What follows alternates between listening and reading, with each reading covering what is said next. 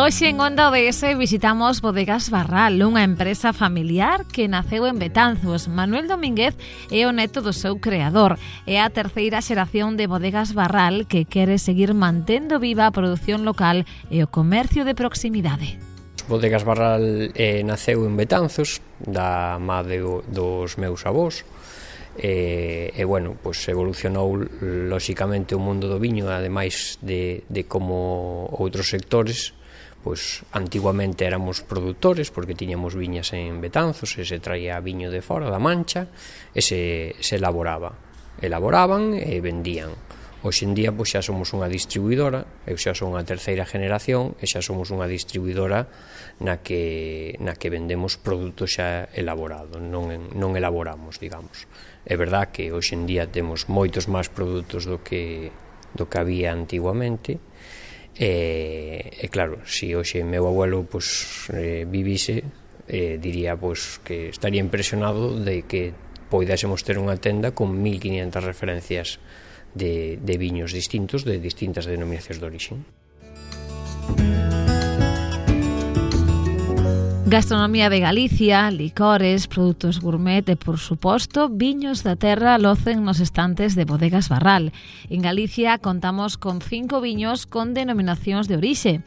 Os viños galegos gustan cada día máis. Pois en día os viños galegos están collendo un gran papel. Eh, desde fai uns anos o tema dos viños eh, das, das cinco denominacións de origen que temos en Galicia, sobre todo pois eso, Mencías de Valdeorra, Ribeira Sacra, Monterrei, eh, Godellos eh, han, han crecido moitísimo e Ribeiros, que Ribeiros eh, era unha denominación de orixen que moita xente pensaba ou inda temos na cabeza que do Ribeiro de, de Taza, pero hoxe en día se fan Ribeiros moi bons. E por suposto, bueno, a, o produto estrella dos galegos son os albariños. Entonces, os viños galegos, a verdad que últimamente están collendo moito moito auge.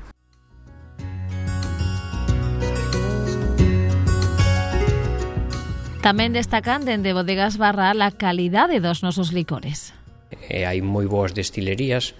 Entonces, pois como temos moi bons viños, pois a verdad que se destilan se destilan moi bons licores. A, a denominación de orixen de, de Orujo de Galicia, a verdad que fixe un papel importante en eso de, de elaborar produtos con calidade. A filosofía de Bodegas Barral é traballar sempre con produtores locais. Nós traballamos un pouco con produtores locales, nos, nos gusta moito o tema de, de, por exemplo, dos queixos, porque o queixo e o viño pois, moitas veces son moi afines, entonces pois, que traballamos pois, con queixerías do Eume ou traballamos con Pazo Coruxo, son moitas veces produtos gallegos que non están en grandes superficies nin, nin, e que son pequenos produtores e que, bueno, moitas veces a xente ven pedindo ese, ese tema un pouco de exclusividade, non?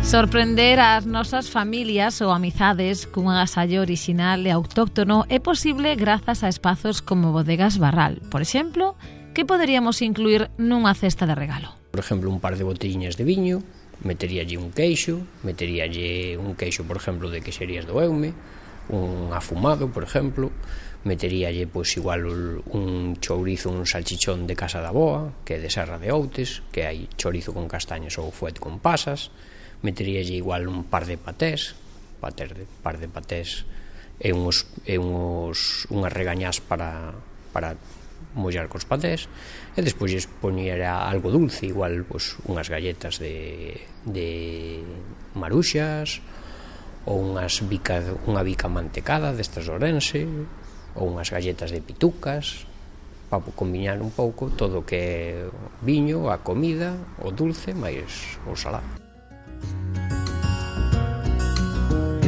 Ademais da calidade dos seus produtos, as ventaxas das tendas locais son infinitas. Unha das máis importantes é o asesoramento personalizado. Cando os clientes chegan, moitas veces veñen cunha idea, unha idea porque a veces pois, é o que conocen, non? E a veces pois, no mercado, pois, sobre todo en hostelería, pois, ven esos 5, 6 ou 10 produtos que máis ou menos hai en todos os sitios, pero é verdad que moitas veces cando chegan eh, che veñen pedindo un consello, non? che dicen, pois quero un albariño e conozco pois, Sota Cabalo Rei pero a veces cando lles podes recomendar vos igual unha bodeguinha pequena que fai pouca cantidad, pero fai unha, unha moi boa calidad, e o proban, a veces pois quedan bastante sorprendidos. De feito, unha das cousas que que nos nos eh, beneficia en, a, a outros a unhas grandes superficies ou eso é, é que conocemos o produto e moitas veces podemos lle dar un consello a xente de leva isto por este motivo. Música A atención que nos ofrecen os establecementos de proximidade é única e a temos que coidar. Penso que se está perdendo un pouco o tema de, no, no comercio de a atención ao público, non?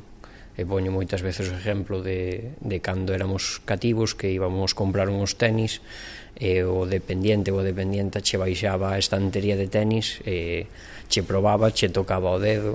Hoxe en día pois, vas a un gran superficie e miras ali a tarea dos tenis e se non a hai pois casi preguntas e miran así nunha tablet e, e casi casi pois eh, si ten ganas de ir a por eles vaiche, se non pois che dice lo que hai en la estantería Entonces, pues bueno, aquí intentamos que, que todo cliente se vaya con, con a boa percepción do noso negocio e que se vaya coa mellor relación calidad eh, que, de calidad eh, e que el mismo pues, quede satisfeito e moitas veces pues, que os que lle veñen a súa casa a comer ou a cenar ou o que sea pues, que, que queden sorprendidos.